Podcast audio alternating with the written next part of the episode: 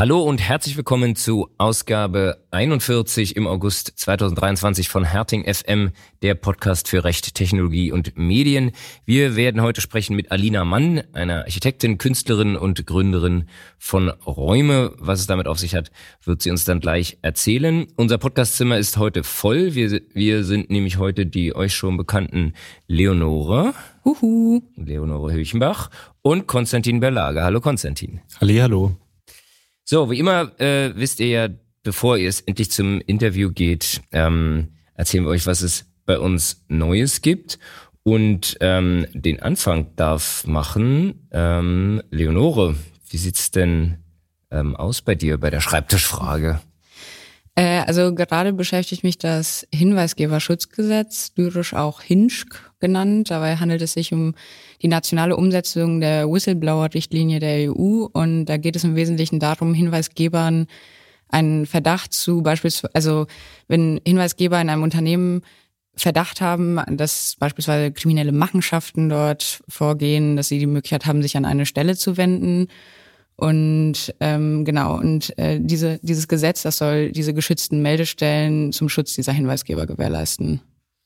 Und was müssen die äh, Mandanten da konkret tun? Also sie müssen erstmal klären, ob sie in diesen Pflichtenkatalog des Hinsch fallen. Dadurch, dass nicht jedes Unternehmen diese Pflichten aus dem Hinweisgeberschutzgesetz treffen. Das hängt so von der Größe ab des Unternehmens und auch von deren Strukturen, in welcher Branche sie arbeiten. Und sofern sie darunter fallen, müssen sie eine Meldestelle einrichten, wie ich eben schon gesagt habe. Und dann diese kann intern oder extern sein. Also da gibt es auch mittlerweile schon unzählige Dienstleister, die man damit beispielsweise beauftragen kann, dass man so eine telefonische äh, Meldestelle hat oder so eine Plattform, wo die Hinweisgeber sich dann melden können. Und genau, also der Umfang davon hängt aber von verschiedenen Parametern ab. Vielleicht kurzer, kurzer Hinweis auf Folge 25 der, äh, dieses Podcasts ähm, äh, mit dem tollen Titel Blowing in the Wind. Ähm, die Einführung von Whistleblowing Hotlines in Unternehmen. Da haben wir gesprochen mit Henry Nolitz Braun, der für den Dienstleister Jimdo so eine Hotline ähm, eingerichtet hat. Da ging es aber nicht so sehr um dein Thema, nämlich um den Datenschutz. Wo kommt der denn da rein? Äh, also der ist ja natürlich überall Beiwerk und wie immer sind wir Beiwerk. wie immer. Und äh, also bei dem Thema ist es natürlich mh, insbesondere bei der Frage wichtig, in welchem Umfang diese Informationspflichten und Auskunftsansprüche aus der DSGVO gegenüber Betroffenen auszugestalten und zu erfüllen sind. Dadurch, dass beispielsweise, wenn ähm, de, der Hinweisgeber Informationen zu einem anderen Arbeitnehmer in einem Unternehmen zum Beispiel meldet, dieser Arbeitnehmer ja theoretisch Anspruch auf Informationen hierüber hat. Und aber dieses Informationsinteresse dieses dieser betroffenen Person geht ja in der Regel auch gegen das Interesse der meldenden Person oder auch dem Interesse der äh, Sachverhaltsaufklärung, also dem Interesse des Unternehmens an der Sachverhaltsaufklärung und da geht es dann natürlich um die Frage, wann muss man diesem Anspruch nachkommen und in welchem Umfang und wie lange darf man diese Informationen aufschieben und auch hinsichtlich des Auskunftsanspruchs, wenn die Person dann proaktiv fragt, okay, was haben Sie denn für Informationen von mir? Da geht der BGH beispielsweise ja von einem relativ rigorosen Umfang aus, also dass man den, die Auskunft nicht vollkommen verweigern darf, aber natürlich möchte man dann auch die meldende Person gegebenenfalls schützen oder wenn man dann die Person darüber informiert, dass man gerade gegen sie ermittelt oder. Das ist ein bisschen Sinn der Sache, ne? Sollte genau. sogar anonyme äh, Hinweismöglichkeit sein. Ja, genau, genau, äh, ja, darum geht's auch. Ja. Und dann ist natürlich die Frage, wie sich das verhält, wenn es dann Nachfragen gibt und so weiter zu dem Auskunftsanspruch. Ja. Genau, und äh, also wie sich das jetzt genau ausgestaltet, auch insbesondere hinsichtlich der anonymen Melde Möglichkeiten. Das wird sich jetzt wahrscheinlich in der Praxis so zeigen, aber da merken wir jetzt schon, dass da auf jeden Fall viel Aufklärungsbedarf besteht, dadurch, dass natürlich auch eine Unsicherheit besteht, wie man dann mit diesen klassischen Informationspflichten aus der DSGV und auch äh, dem Auskunftsanspruch dann umgehen soll. Und bei dir, lieber Konstantin, was beschäftigt dich gerade? Ich bin emotional gerade ganz weit weg und habe mich quasi ins Ausland abgesetzt. Zwar linse ich gerade über die Alpen und recherchiere ziemlich viel für unsere Website was italienisches Kunstrecht anbetrifft. Da gibt es nämlich ganz interessante Rechtsprechungen und Fälle, die ich gerade untersuche. Zum Beispiel habe ich gestern einen neuen Artikel veröffentlicht über ein Verfahren gegen Jeff Koons, also den bekannten amerikanischen Künstler. Der wurde nämlich in Mailand verklagt und ist jetzt äh, durch die Instanzen bis hoch zum obersten Gericht in Rom gegangen. Und da ging es zum Beispiel um die Frage, ob ein Künstler das Recht hat, die Urheberschaft oder die Anerkennung der Urheberschaft in einem Werk zu verweigern was er aber tatsächlich geschaffen hat. und dann zum Beispiel Schäden für Kunsthändler entstehen können, die von ihnen ein Echtheitszertifikat brauchen. Und dann zum Beispiel ein Beitrag davor war zum italienischen Kulturgüterschutzgesetz, was ganz interessant ist und europaweit auch ziemlich einzigartig, weil die Bestimmungen dazu haben, dass wenn jemand italienisches Kulturgut nutzt, also zum Beispiel die Geburt der Venus von Botticelli, das wurde neulich in Mode verwendet von äh, dem Unternehmen Gautier in Frankreich und die wurden dann verklagt, weil sie sozusagen das Kulturgut verwendet haben und keine Lizenzgebühr bezahlt haben. Es gibt quasi ein quasi Urheberrecht an solchen Werken in Italien. Und das macht ziemlich viel Aufsehen momentan irgendwie in der IP-Community und generell in Europa. Und da stellt sich auch die Frage, ob das alles überhaupt europarechtskonform ist. Mal schauen. Hm, brisant. Ja, mega, mega spannend, tun wir natürlich auch in die Shownotes die beiden Beiträge. Äh, ich habe bei dir sowieso, muss ich ja mal spoilern, meine meine Arts Lawyers äh, beisammen. Äh, ja, ja, alle alle machen ja so ihre Dinge, die sie täglich machen. Datenschutz zum Beispiel bei Leonore, schnödes Markenrecht manchmal bei Konstantin, aber für die Kunst äh, schlägt dann das Herz, was man dann an der einen oder anderen Stelle auch sieht. Genau. Und bei dir, Martin? Ja, bei mir, ich bin in, ich, ich war ja gerade auf der anderen Seite der Alpen, äh, bin gerade aus Südtirol zurückgekehrt. Ach, schön. Jetzt kommt mir noch vor wie letzte Woche, aber ist jetzt schon drei Wochen her. Ähm, und wie so ist es nach dem Urlaub, äh, ist immer, muss man sich immer erstmal ein bisschen durch die E-Mails wühlen und ein bisschen gucken, was da in der Zwischenzeit ähm, so Spannendes oder meist nicht so Spannendes passiert ist. Aber ein paar Sachen ähm, musste ich tatsächlich schon machen. Äh, es ging unter anderem um die Ausgestaltung eines Warenkorbs in einem ja, vielleicht bisschen komplexeren Online-Shop-System. Ah, okay. Was sagt der Kunstrechtler? hm. Was ist da so spannend? genau, genau. Die Frage habe ich schon fast äh, erwartet. Also ähm, die erste Frage war, waren gleich mehrere spannende Fragen, äh, wie man da den Preis darstellt, wenn sich die Menge ändert. Ähm, also einerseits, das kennen wir alle, wenn man jetzt irgendwie ein Stück T-Shirt in einen äh, Warenkorb tut und dann sich im beim im Bestellvorgang überlegt, äh, doch lieber zwei zu nehmen, man weiß ja nie, ähm, ja, dann dann sollte sich natürlich der Preis ändern äh, und dass also am Ende der Kunde weiß, äh, was welcher welchen Preis er zu bezahlen hat äh, und unmittelbar bevor man dann bestellt, äh, muss man dann sozusagen auch sehen, was der Endpreis ist. Hier war es noch ein bisschen komplexer, weil sich der Preis gar nicht bestimmen lässt. Es hing dann von dem Gewicht der Ware ab. Äh, und, und da kann es dann ausnahmsweise mal ausreichen, so einen Kilopreis anzugeben. Ähm, aber besondere Konstellationen ist jetzt kein, kein Fall für T-Shirts. Okay. Und die zweite Frage? Zweite Frage auch spannend, die, die fand ich eigentlich noch ein bisschen spannender, weil sie, weil sie, und es gibt auch Gerichtsentscheidungen aus alter Zeit dazu. Ähm, ihr kennt ja alle den Kaufen-Button, äh, den haben ja sich nicht die Versandhändler ausgedacht, sondern der steht seit vielen Jahren bei uns im Gesetz. Inzwischen äh, verschiebt sich immer ein bisschen, aber inzwischen in Paragraph 312 J Absatz 3 BGB, wenn das, äh, wer da mal nachlesen möchte.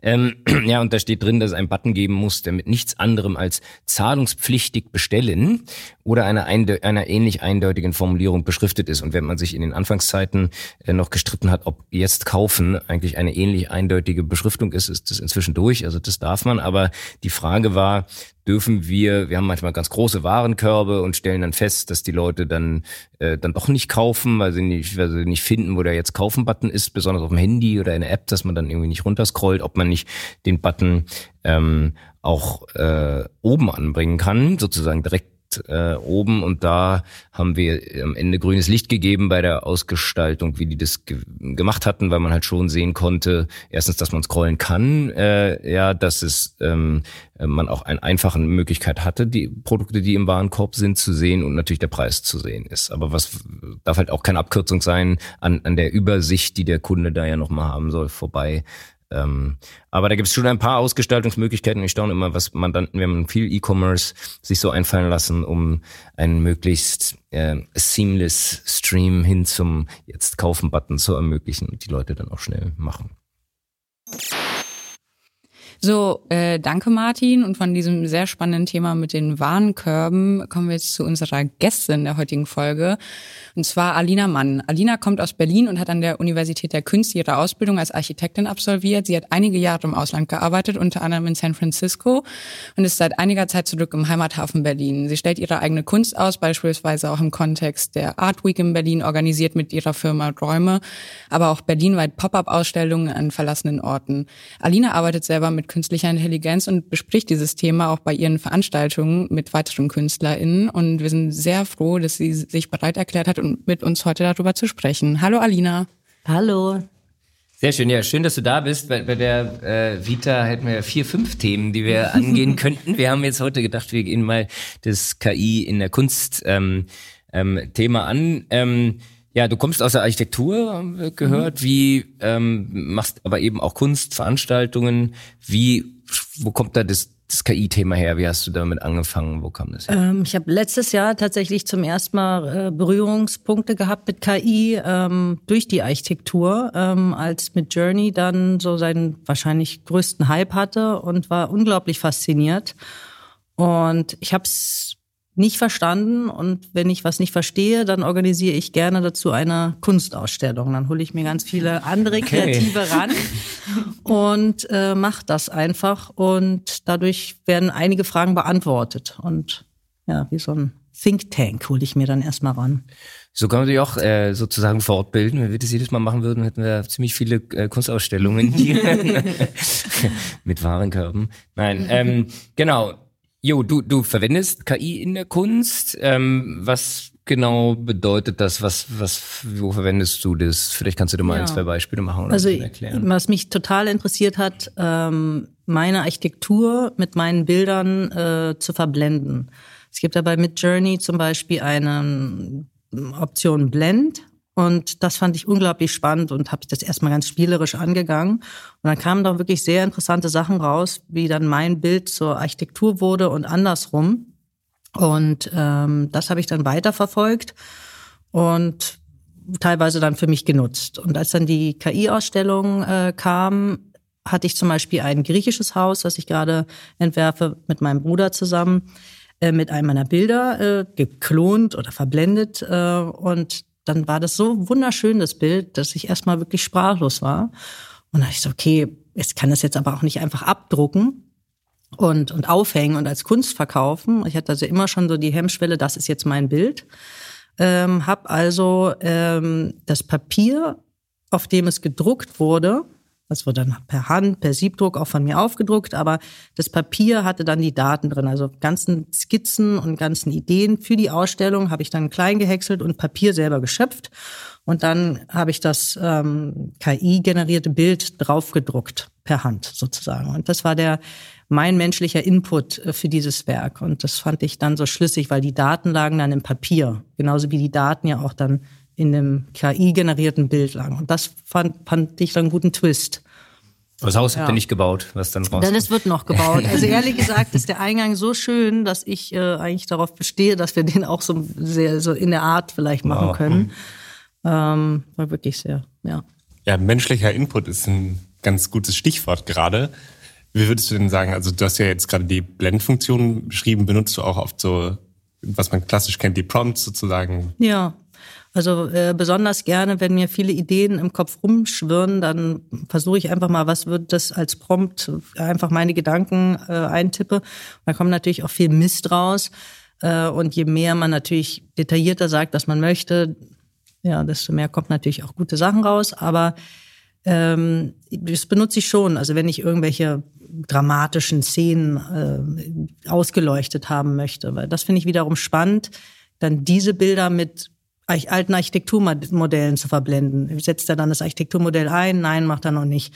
Nimmt er das Architekturmodell und wird selber zum Himmel und so, dann wird's wieder interessant für mich, weil dann kommt da so eine Ebene von, ist das jetzt ein Gebäude oder ist es die Landschaft? Und das ist dann sehr spannend, was dann passiert. Und dann, wenn dann eine besondere Stelle ist, dann schneide ich die aus und dann gucke ich mir die genauer an und dann kann man die ja wieder modeln und wieder für sich benutzen. Also es ist eigentlich wie so ein Mixer von Ideen für mich. Also ich benutze es eher als Tool.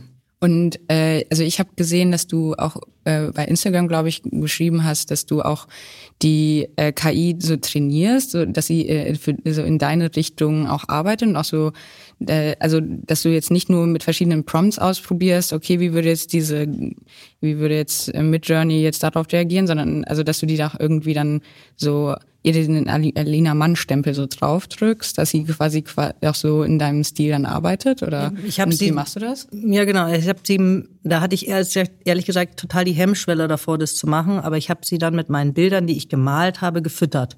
Da dachte ich so, okay, jetzt lade ich die auf irgendwo hoch, kann ich nicht nachvollziehen, wo die landen. Äh, und dann sind die natürlich auch da. Und aber dadurch hat dann die KI verstanden, oh, okay, die sprüht so, die, ihre Kanten sind also so. Und dadurch hat man immer mehr gemerkt, dass was ich dann haben wollte, war dann immer mehr auch so, wie ich also ja, wie ich wie auch du male. das auch hätte, gemacht hättest. Ja, oder ähnlich auf jeden Fall, dass man da ist ein Erkennungswert dann dahinter gewesen. Und dann war ich natürlich so oh, sehr, ja, die wird ja auch immer besser.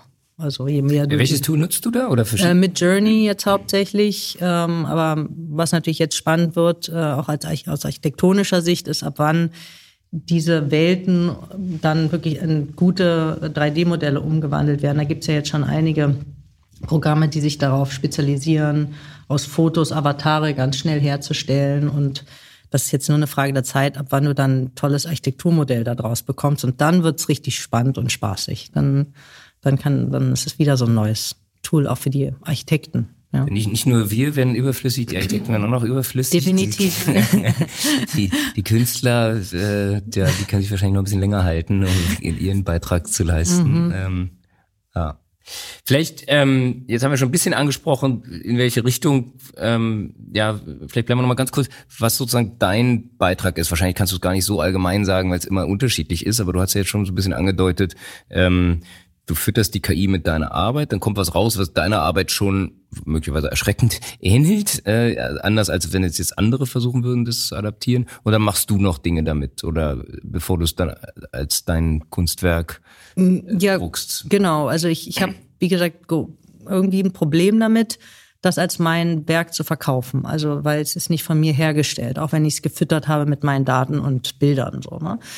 Ähm, deswegen ähm, habe ich jetzt mal probiert, ein KI-generiertes Bild einfach auf die Leinwand zu übertragen und habe dann schon gleich gemerkt, dass es mich eigentlich gar nicht so interessiert, das identisch abzumalen, sondern während dem Malprozess kamen mir einfach bessere Ideen, die die KI vielleicht gar nicht so vorgeschlagen hat. Insofern ist mein der Human Eingriff da äh, entscheidend für mich und da auch genau die Schnittstelle, ab wann es dann vielleicht auch mit den Bildrechten ähm, sicherlich dann auch ähm, Klarheit hoffentlich verschafft. Ich weiß ja. es nicht.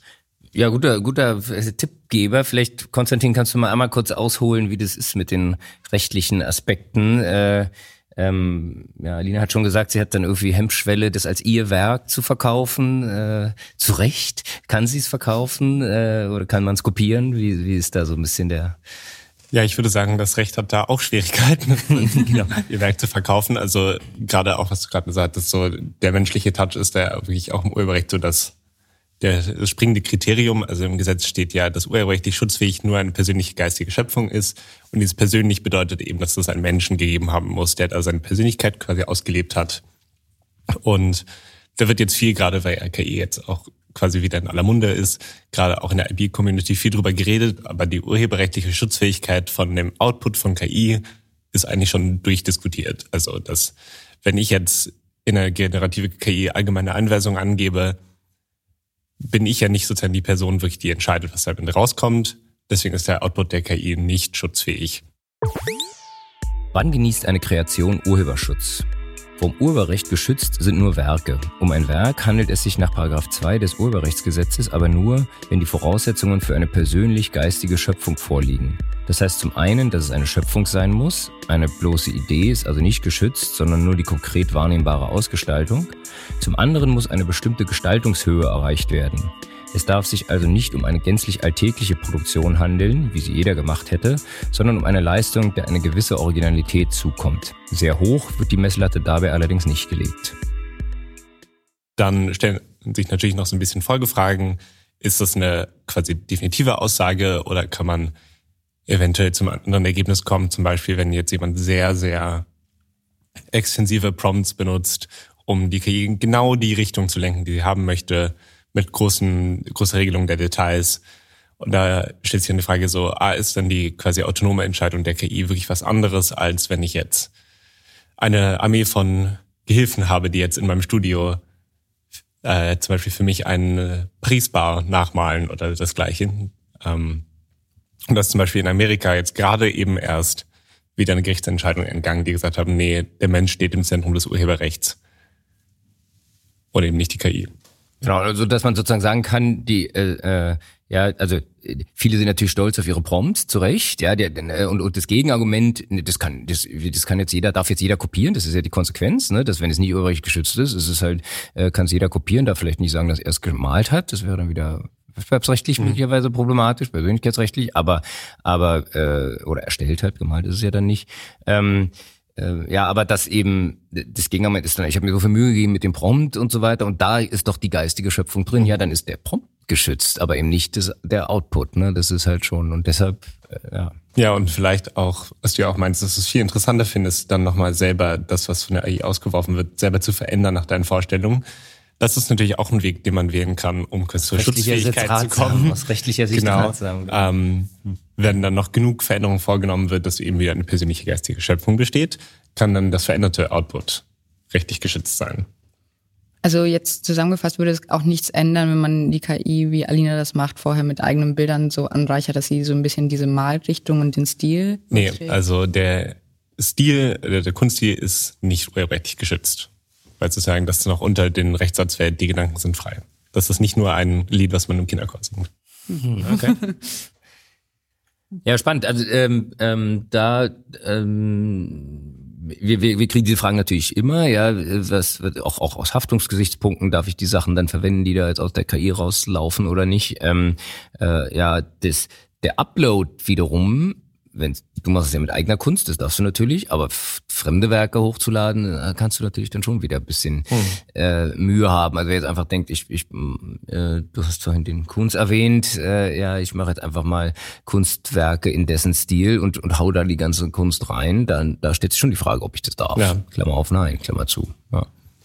Klar. Was sind denn so rechtliche Aspekte, die dir bisher so über den Weg gelaufen sind da? Also interessanterweise mit Journey spuckt ein Bild aus und jemand in Photoshop ändert einen Pixel, den man aber nicht wirklich sieht. Hat er das Bild ja verändert. Reicht das aus? War zum Beispiel eine Frage. FAQ, äh, Ziemlich sicher. Nein. Weil es einfach so immer noch so aussieht. Ne? Ähm, ich ich fände die eine, eine Lösung irgendwie ganz, ganz spannend, wenn man sehen würde, wie man auf das Bild gekommen ist. Also ähm, man kann ein Bild anklicken und die Historie sehen, wie es gemacht worden ist. Und dann würde man vielleicht sehen, dass die und die Bilder verblendet wurden mit dem, also wie so eine mhm. Art Netzwerk von Daten, äh, die dann wie so ein Digital äh, Print ähm, von diesem Bild sind. Ne? Und dass man dann genau sehen kann, wenn jemand damit Unfug zum Beispiel betreibt, oh, der hat aber ein äh, Bild von irgendjemand von der Instagram-Seite geklaut oder so äh, und dann benutzt dass man das dann gleich sieht und vielleicht würden die Leute dann damit auch ein bisschen vorsichtiger umgehen, wenn man das so auf einen, einen Klick sehen könnte, was für eine Historie von Bildern da ja. und Prompts äh, im Hintergrund liegen. Das ist auch ganz interessant, wieder in Amerika sind sie ja oder kristallisieren sich viele solche Themen gerade heraus. Da weiß ich, also da gibt's ja quasi auch beim Urheberrecht quasi ein amtliches System, dass man Urheberrecht eintragen lassen kann.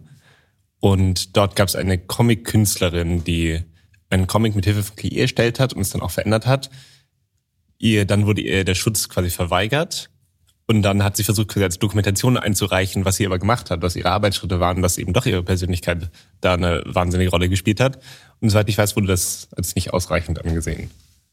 Okay, aber dafür, also äh, um deine Frage zu beantworten, die, diese Lösung, da gibt's derzeit keine rechtliche, gesetzliche Grundlage. Ne? Die so einen Anspruch hast, hat man nicht. Nach dem Motto, äh, ist es jetzt hier, äh, worauf beruht denn jetzt eigentlich diese Kunst, die du mir jetzt hier verkaufst? Da kann man natürlich vertraglich versuchen, das zu regeln, wenn ich jetzt Kunst kaufe oder, oder ausstelle, dass man sagt, naja, da müsst ihr mir aber offenlegen, ob, weil ich will auch gefeit sein davor, dass die Leute sagen, ja, das ist ja hier nur lalala, ja. Ähm, äh, aber, aber einen allgemeinen Anspruch gibt's nicht. Ja, wir haben, ich habe jetzt gerade mal nachgeguckt, Folge 35 zu dem kommenden AI AI Act äh, aufgenommen, wo es ja, wo, wo ja so ein bisschen Informationspflicht drin ist in die Richtung, das Ergebnis, was natürlich gar nicht auf Bilder gemünzt ist, äh, beruht auf der, der Nutzung künstlicher Intelligenz, ne, was ja bei Entscheidungsvorgängen erstmal im täglichen Leben viel relevanter sein kann. Aber dass man wenigstens mal weiß, dass überhaupt äh, KI generiert oder KI da mitgewirkt hat. Ne? Das ist ja äh, auch nochmal ein Punkt. Ein bisschen wie so eine Lieferkette, das dann dargelegt ist, wo, ja. wo kommt das denn jetzt her und äh, hat das jetzt ein Mensch gemacht oder nicht. Also das verschwimmt ja, finde ich, bei vielen Bildern weiß man ja auch nicht, ob die verändert sind und es ist so unfassbar realistisch, auch im Internet und dann ist man da gar und ehrlich weiß, gesagt wäre es total einfach, ne? Ja. Die, diese, diese Dokumentation, du hast vorhin schon gesagt, in dem Papier sind die Daten drin, in dem Datenträger sind die Daten drin, diese Sachen dort einzubauen, ähm, ist ja eigentlich äh, easy, ne? Also Blockchain könnte man. Ja, ich wollte gerade auch gerade sagen, irgendwie erinnert mich das auch wieder so an diese NFT-Diskussion die wahrscheinlich, also NFTs sind wahrscheinlich so, gehen auch immer wahrscheinlich mathematisch ein bisschen Hand in Hand mit so, ja, auch digitaler Kunst und AI, oder? Hast du damit auch schon äh, gearbeitet? Tatsächlich nicht. Es war immer auf meiner Liste. und, aber ich glaube, dass es so eine Art Revival sicherlich nicht ausgeschlossen ist. Ja, ja. ein bisschen so Authentizität wieder hier herzustellen. Mhm. Und du hattest vorhin auch äh, erzählt, dass du eigentlich über die Architektur dann auch zu KI gekommen bist. Also äh, ist das da auch schon so Common Use, dass man zum Beispiel es verwendet in so Programmen, um Sachen so zu ergänzen oder so? Mhm. Oder äh, wie inwieweit hat schon die KI Einzug da reingefunden jetzt? Also ich sehe, ich sehe, dass besonders Architekturbüros ähm, teilweise jetzt schon ihre eigenen Abteilungen haben, die sich damit beschäftigen, also größere Architekturbüros und jetzt auch gerade in, in in Ländern, wo noch mehr möglich ist, rein städtebaulich, jetzt mhm. wie mhm. äh, Dubai und Co., ähm, dass das natürlich super benutzt wird. Ne? Das in, von einer Schnelligkeit werden da unglaublich abgefahrene Gebäude generiert. Und die werden dann, können dann einfach gebaut werden. Dann muss es jemand nur nachmodeln und dann geht's los. Also das ist so. Deswegen Doch einer, dass es hält, das wäre. Ja, genau, ja, klar. Der schmale Grad zwischen Videospiellevel. Ja, genau, genau. Aber das, äh, ich habe ja selber in Dubai auch gearbeitet und in einer Schnelligkeit haben die äh, vor 15 Jahren schon äh, meine Entwürfe genommen und umgesetzt. Äh, und deswegen, wenn jetzt eine KI kommt, die sich noch krassere Sachen, sage ich jetzt mal, ausdenkt, dann why not? Also. Also würdest du sagen, dass da auch auf jeden Fall schon so Einzug hat? Auf jeden Fall. Vor allem, wie lange normale Renderings brauchen, ja. bis das Licht so stimmt und mh, hm, das ist harte Arbeit. Würdest du dafür auch, würde man dafür auch mit Journey benutzen? Ist das so der Klassiker gerade auf dem Markt? Ja, oder Stable Diffusion. da wird nie was gemacht. und was es noch so alles gibt, äh, Dali und so. Ähm, aber was ich halt total spannend finde, momentan kann man es ja noch nicht so kontrollieren. Also man kann den Prompt ja mehrmals also eingeben und dann kommt immer was anderes raus. Und das ist ja eigentlich nicht das, was man möchte. Mhm. Das heißt, wenn man eine Richtung dann mal hat, die man interessant findet, dann kann man zwar Variationen davon machen, aber irgendwie versteht die KI ja nicht, was du persönlich an dem Bild gut findest. Das heißt, ähm, da wird es sicherlich dann auch wieder Tools geben, die man dann anklickt. Die Ecke finde ich besonders gut, ja. die Ecke finde ich gut, bitte behalt das. Ähm, aber interessant fände ich wirklich Klick 3D-Modell. Ja. Weil dann, das ist der absolute Gamechanger. Und für die Architektur sowieso, da kann wirklich jeder sich dann davor setzen und sagen, generiere mir ein Einfamilienhaus mit äh, vier Schlafzimmern und einer Garage äh, in dem und dem Stil und dann kommen da Grundrisse, Schnitte und Sachen raus und also und darf nicht mehr als 600.000 Euro kosten. Genau. Naja, wenn, wenn man es weiterdenkt, ist doch so. Das, ja. das man, ist ja nur eine Frage der Software, die dahinter ist. Genau. Ist, ja. Und Architektenhonorar muss ich ja jetzt auch nicht bezahlen. Ich habe das doch jetzt gemacht, hier alles, zwar mit der KI zusammen, aber... Die Türen vergessen. Äh, ja, aber da, da, also da wird sich einiges tun. Und also bei deinen Veranstaltungen, bei deinen Panel-Talks, da äh, mit Räume, da sprichst du ja auch darüber, also da gibt es ja verschiedene Lager auch, oder? Also dass, dass es wahrscheinlich Leute gibt, die sehr konservativ sind, beziehungsweise ähm, mhm. dass sie sich dagegen wehren, weil sie darin eher so negative mhm. Aspekte sehen und Leute, die da so all in gehen. Und wie ist da so dein Eindruck? Ähm ja, interessanterweise die älteren äh, Künstler und Künstlerinnen, die so, was soll denn das jetzt? Und ähm, Ne? Sind trotzdem fasziniert, aber ich arbeite schon seit 40 Jahren nicht damit. Was soll ich denn jetzt damit machen? Mhm. Die Jüngeren natürlich viel aufgeschlossener, aber trotzdem äh, die Faszination bleibt. Es gibt dann schon ein hartes Lager, die sagen No to AI generated art, also die ganz klar sagen, das ist keine Kunst, ja, das ist ähm, Algorithmus, der irgendwie Daten zieht von überall her. Nee, das bin ist nicht mein Anspruch. Ähm, ne, also es also da gibt's wirklich ganz, was ich halt jetzt spannend fand, auch ganz äh, alteingesessene äh, Künstler und Künstlerinnen zu nehmen und die aufzufordern, mit der AI ein Gespräch einzugehen und dann einfach zu gucken, was passiert denn da, ohne den, die, das Ergebnis zu kennen. Und das ist spannend. Mhm. Weil dann, ja, zum Beispiel, die sagen, nein, ich möchte damit nicht arbeiten, ich wehre mich dagegen. Und die dann trotzdem nur sagt, probier das doch mal aus. Und dann merkt, die dann wirklich merken, so, oh, ist ja eigentlich ganz praktisch. Da muss ich vielleicht die Perspektiven nicht alle immer konstruieren, sondern die, also äh, finde ich. Ähm, die Faszination ist, liegt ja so ist, auf der Hand. Ja, also ich, also ich war, war auch nur so, okay, ich weiß noch, als ich mein erstes Bild, wie gesagt, äh, selber hochgeladen habe, war ich so, oh Gott, jetzt ist so, habe ich eine Tür geöffnet und jetzt ist alles vorbei. als ich dann so gesehen habe, was. ja, das. Ähm, und Singularität. ja, genau. Ähm, also das finde ich aber auch gut, wenn Leute ganz klar sagen, nein, ähm, das, damit, ne, das ist für mich keine Kunst. Also gerade das ist ja wieder so ein neues ähm, Tool auch. Also für manche ist es ein Tool, für andere sagen, ich möchte mich damit nicht beschäftigen, weil es da habe ich keinen Einfluss mehr drauf. Oder dann manche Leute sagen, ich habe zum Beispiel einen, einen, einen Künstler, der ähm, der ganz viele Bilder generiert hat und ewig ganz, ganz viele Variationen und die dann alle übereinander gelegt hat und dann nochmal digital drüber gezeichnet hat und nochmal dadurch was ganz anderes äh, kreiert. Und das ist dann schon wirklich auch nicht mehr AI, sondern es ist halt dann in dem Moment der, der Künstler. Ne? Wie so also ein Multimedia-Werk, ja, so also eine Collage eigentlich. Wie so eine riesen digitale Meta-Collage und ähm, das finde ich, das ist dann eine andere Bedeutung als jemand, der einfach nur sagt, ähm, Katze auf dem Fahrrad mhm. im, ne, in Grün. Also ja, ich habe mich auch mal gefragt, ob als die Fotografie erfunden worden ist, ob dann auch so alteingesessene Ölmaler irgendwie aus Niederlanden dann gesagt haben, oh nein, ist meine Arbeit hier weg, weil mhm. die Leute können ja einfach ein Foto von sich knipsen lassen.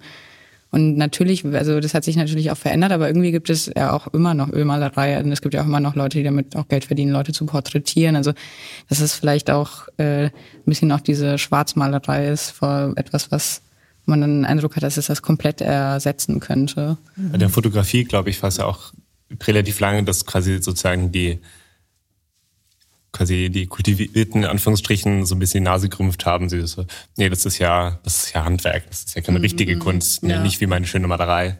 Übrigens nur kurzer Sidetrack, ähm, Fotografie und dann eben Recht. Ja, irgendwann hat man dann eben, um den, um den Fotografen die Diskussion zu ersparen, ist es jetzt urheberrechtlich geschützt, ist es ein Werk, weil wenn du erstmal alles so eingestellt hast und die, die den, den, den äh, Blanket über den Kopf geworfen hast und so weiter, die Leute positioniert hast und die stehen alle so, dann ist es ja genauso, wie es jeder gemacht hätte. Wenn du dann auf den Auslöser drückst und dann ist es ja nur eine Maschine und hat man dann irgendwann ins Gesetz den Lichtbildschutz eingeführt, der so ähnlich funktioniert wie der Werkschutz und den Fotografen diese Diskussion erspart, ob sie jetzt da eigentlich geltend machen können und der, der geht ja praktisch weiter, weil, weil die, weil die als der Werkschutz, weil die Fotografen nicht nachweisen müssen, dass sie sich besonders schöpferisch verhalten haben, sondern auch der Sonnenuntergang über Meer urheberrechtlich dann als Lichtbild geschützt ist, ohne dass man das, also da wird, bin ich sicher, bei, bei AI auch irgendeine Entwicklung geben müssen. Ähm, ähm, ja. Und ich meine, und, und die Diskussion, kann man sich oder sollte man sich da sperren oder nicht?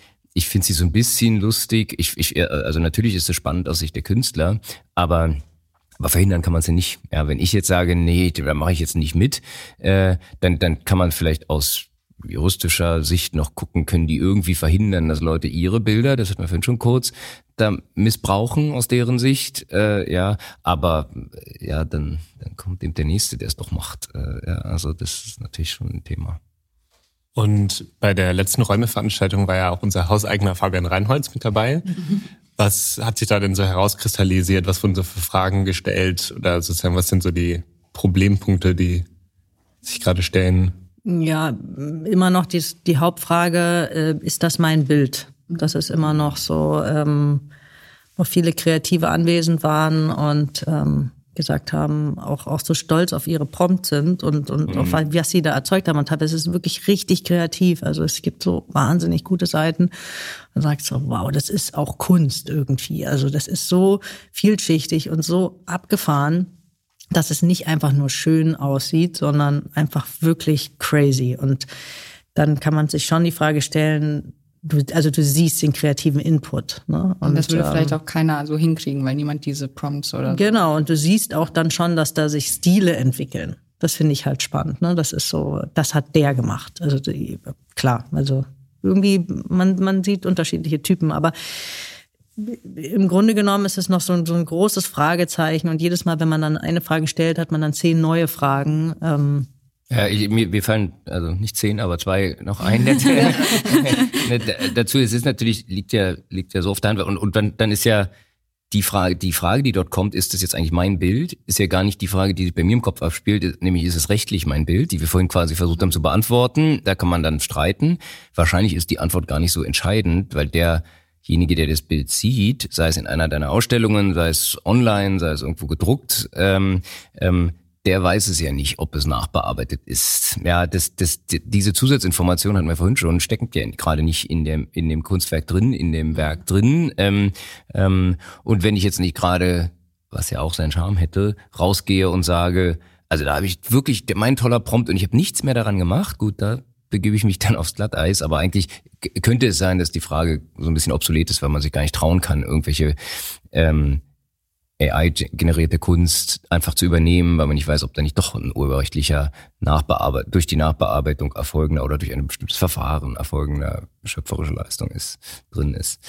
Naja, aber spannend ist die Frage natürlich trotzdem. Und, und deine, und was ich auch toll fand, am Anfang deine äh, dein Zögern, das als deins zu betrachten und sozusagen deinen Namen runterzusetzen und zu verkaufen, dürftest du natürlich. Natürlich darfst du das, ja. Du, äh, was der Computer generiert hat, mhm. kannst du natürlich verkaufen. Ähm, du musst dich damit abfinden, dass jemand anderes es kopiert und es auch verkauft, aber natürlich ist es irgendwie deins. Insofern finde ich die Frage einfach zu beantworten, ist das meins? Ja, ist es deins. Wenn du es kreiert hast, ist es deins. Aber mir, mir ist natürlich klar, was so ein bisschen da noch mehr dahinter steckt. Es ist dann zu, zu flach irgendwie, einfach das rauszunehmen und zu drucken, finde ich. Deswegen habe ich dann die Wertigkeit nicht mehr in einem Bild gesehen, sondern im Papier. Bei der Arbeit jetzt zum Beispiel. Markierst du oder kennzeichnest du deine Werke dann auch so, dass da AI dabei war oder quasi dann auf Nachfrage dann? Nee, ich hole die ja komplett aus dem, aus dem mhm. Computer ja. dann raus. Ja. Also ähm, und dadurch sind die gar nicht mehr so, haben die gar nicht mehr diesen digitalen Look. Ja, also da alleine, als ich dieses Bild gesiebdruckt habe, da waren so viele Fehler im Siebdruck drin, dass das wieder das Bild auch verändert hat. Mhm. Okay. Insofern, das war auch spannend. Würdest du dir denn zutrauen zu sehen, ob etwas ausschließlich AI oder KI generiert ist und oder nicht? Ich finde, man sieht das schon ziemlich gut, was jetzt auch von Midjourney ist, was von Stable. Die, die haben so einen bestimmten Look. Ähm, ja, man, also das sieht man schon. Ähm, aber ja, klar, die werden natürlich auch immer besser und irgendwann wird sich das auch verschmilzen und Ihr? Also ich würde es auf keinen Fall sehen. Also bei, also mir ist bei manchmal bei so KI-Models ist mir schon aufgefallen, dass zum Beispiel ein Finger zu viel sei und irgendwie, ja, genau. okay. ja, also ich weiß nicht, ob das auch nur eine Urban Legend ist und das schon auch wieder überholt ist, aber dass man irgendwie an Händen bei Darstellungen von Menschen am ehesten irgendwie feststellen kann, ob das jetzt Fake ist oder nicht. Und dass halt so ganz kleine Fehler sind. Beispielsweise auch einmal habe ich so ein Bild gesehen von so einem KI-Model und das hatte so einen Pullover an und da war die Knopfleiste so richtig unrealistisch und ich glaube, das wäre physikalisch gar nicht so möglich gewesen. Also die sah total wild aus. Und das war dann aber dann, die, dass man das an so Details, die dann irgendwie komisch sind, mhm. auffällt. Aber das sehe ich eigentlich so wie du, dass ich denke, dass es äh, sich schneller verbessern wird und dass die KI ja auch aus den Fehlern lernen wird und so. Und also ich würde mir jetzt ansonsten bei besonders so Bildern, wenn jetzt keine Menschen dargestellt sind, da wäre ich raus. Also da habe ich aber vielleicht auch nicht so die Expertise, dass ich schon so viele KI-Bilder gesehen habe. Ich kann mir vorstellen, wenn du schon oft damit gearbeitet hast, dass du so Details siehst. Die Menschen sehen alle irgendwie schöner aus. Das, da spielt die, der Algorithmus eindeutig auch so auf diesen, unseren, ja, ähm, Narzissmus oder, ne, dass dann sagt, oh, oh, ich lade jetzt ein Bild von mir hoch, oh, sehe ich da gut aus. Also deswegen so kriegen die halt auch die Daten, ne? Ja. Also so, einfach weil die Leute sich, sie wollen sie halt schön sehen. Da gab es auch eine App, erinnere ich mich, die, glaube ich, letztes Jahr mhm. ein Trend war, wo man so quasi KI-Porträts von sich selber generieren konnte in verschiedenen Stilen. Gerade gestern wieder gesehen ja, auf LinkedIn eine Frau, die dann, ja, sie hätte 100 Bilder gemacht, das sei das Einzige, was ihr gefalle. ähm, äh, ja, gibt es mhm. natürlich. Aber so zum Beispiel, ich finde, so ChatGPT wird ja auch immer noch ganz gerne verwendet und da sind vor allem wie, glaube ich, Juristen, mhm. die ganz gerne, die da drauf schauen, so können wir das auch verwenden. Ähm, und ich finde, da merkt man noch, also auch wenn es natürlich besser geworden ist, aber man merkt einfach so ein bisschen so der Ausdruck, also bestimmt hölzern, bestimmt sich wiederholend, mhm. wo man dann merkt, ah, okay, das wird wohl ChatGPT sein, aber ob wir das in zwei Jahren noch erkennen können, Wir werden sehen. Und, und es ist äh, nochmal kurz zu dem Einwand die komische Knopfleiste. äh, Ach, der Einwand. Dieser Einwand. Naja, bei der, bei der Kunst, also nehmen wir mal weg von der Darstellung von Menschen, also das fotorealistische Darstellen von Menschen. Bei der Kunst geht's ja gerade darum, jedenfalls teilweise ja. Dinge zu machen, die halt nicht so ganz gehen mhm. vielleicht. Mhm. Ja, die, mhm. äh, und da finde ich es halt dann, ist es jetzt Creativity by AI oder, oder prompt indizierte Kreativität oder, oder ist es halt doch der Mensch, der sich das halt ausgedacht hat und das halt gerade jetzt vielleicht nicht unbedingt auf die Knopfleiste. So alles bitte fotorealistisch, außer die Knopfleiste. Die, Knopfleiste. die bitte so. Ein bisschen arzier. Noch ein bisschen arzier? Okay, gut. noch mehr Fehler, noch mehr Fehler. Genau. Ja, da kommt dann wieder der Rückgang. Hm. Und ähm, hast du dir schon mal Gedanken gemacht oder beschäftigt dich das oder kriegst du das aus der Community mit, dass man irgendwie vielleicht auch so Angst hat, die KI so mit den eigenen Werken und so zu füttern, damit es nicht irgendwie bei wem anders, also es verwendet werden kann und dann jemand anders beispielsweise zufällig berühmt wird oder damit auch so Geld verdient oder dass dieser dein Stil dann dem zugeschrieben wird. Mhm. Also so Ideenklau ist ja jetzt auch nichts, was KI sich ausgedacht hat, aber ich kann mir vorstellen, dass das irgendwie so ein bisschen brandbeschleunigt, dass man so Stile und so sowas also, klauen kann. So richtig Angst ähm, habe ich persönlich nicht davor, ähm, weil du entscheidest ja immer noch, was du daraus machst. So, und ein äh, Kreativer der wird immer kreativ denken und das wird ihm dann auch nicht ausreißen, was die KI dann rauswirft. Ähm, der wird dann, also ich habe es richtig gemerkt, je länger ich das gemacht habe, desto mehr gelangweilt wurde ich auch von diesem bestimmten Look. Mhm. Ja, den musste ich auch mal ausmachen und da rausgehen, weil das immer auch einen ähnlichen Stil hatte. So. Und äh, die Künstler, die ja auch so erfolgreich sind und gut sind, ähm, die zeichnet was anderes aus und zwar immer wieder da anders ranzugehen. Und Klar kann man das der KI auch sagen, geh immer wieder anders ran und ähm, aber das sind andere Gedankenprozesse, die, die, die, die das auch auszeichnen. Also, mhm. und auch Malstile. Also auch niemand einen ganz bestimmten Malstil hat, ein wunderschönes und da, das kommt auch keiner ran. Also klar kann man sich dann vorstellen, okay, was ist, wenn man dieses Gemälde einscannt? Dann kommt da äh, eine Analyse raus und dann malt ein kleiner Roboter das komplett identisch nach. Ich, ich kann mir nicht vorstellen, dass das genauso aussieht. Also ich hoffe nicht, äh, mhm. natürlich, aber bis jetzt habe ich keine, spüre ich keine Angst, weil das sind ja deine freien Gedanken, die du dann dann mit dir und der Leinwand dann vereinbarst. Und ich, ja, ich glaube, ich, ich hoffe, dass man es immer noch sehen wird irgendwie. Mhm. Und dass das eher dann eine Wertigkeit dann wieder bekommt, oh, das ist ja human-made, dass es mhm. was ganz Besonderes ist, wenn es eben nicht perfekt ist und dass es dann voll cool ist, dass dann da ganz viele Finger sind oder, oder übertrieben falsch gezeichnet. Ne? So, ähm, und ähm, ich, deswegen kann man, finde ich, schon sich trauen, damit auch zu spielen. Aber ja, ich hatte, wie gesagt, auch Bedenken, das hochzuladen. Da war ich nur so, mh, hm, ach, egal jetzt, ich mach das jetzt einfach mal. Ergebnis gibt dir dann recht. Äh, meine Prognose wäre ja, wir können froh sein, wenn es noch, wenn man noch Leute kennt, die es unterscheiden können. Also ich mhm. habe jetzt bei den Bildern gut Menschen, okay, aber schon eigentlich keine realistische Chance mehr. Ist jetzt auch nicht mein Job. Ich gucke gar nicht jeden Tag Bilder an, ja, aber aber wenn man dann noch, wenn es dann Leute wie dich gibt, wo man sagen kann, sag mal, kannst du mal gucken, ja, die, das gibt's ja überall bei, bei KI generiert. Ja, guckt euch die die Schulaufgaben meines Siebtklässlers an, ja, da wo die Lehrer dann sagen, ja, das ist doch hier mit ChatGPT und und die der bessere Prompts macht als wir. Äh, also das wenn, hat hat man natürlich überall äh, diese und, und dann die Fähigkeit, das auseinanderzuhalten. Bei Kunst stelle ich mir noch schwieriger vor. Mhm. Ja. Das ist auf jeden Fall ein sehr spannendes Thema in allen Bereichen. Ja, ja. Unglaublich. Ja, es ist echt, also in eigentlich jedem Beruf, in jeder Berufsgruppe, außer vielleicht, dass man Dachdecker kann man vielleicht noch nicht so ersetzen. Der hat einen sicheren Job im Gegensatz zu uns. Aber alles, was mit Computer zu tun hat, da kann man wahrscheinlich überall so ein bisschen KI-Schrauben stellen.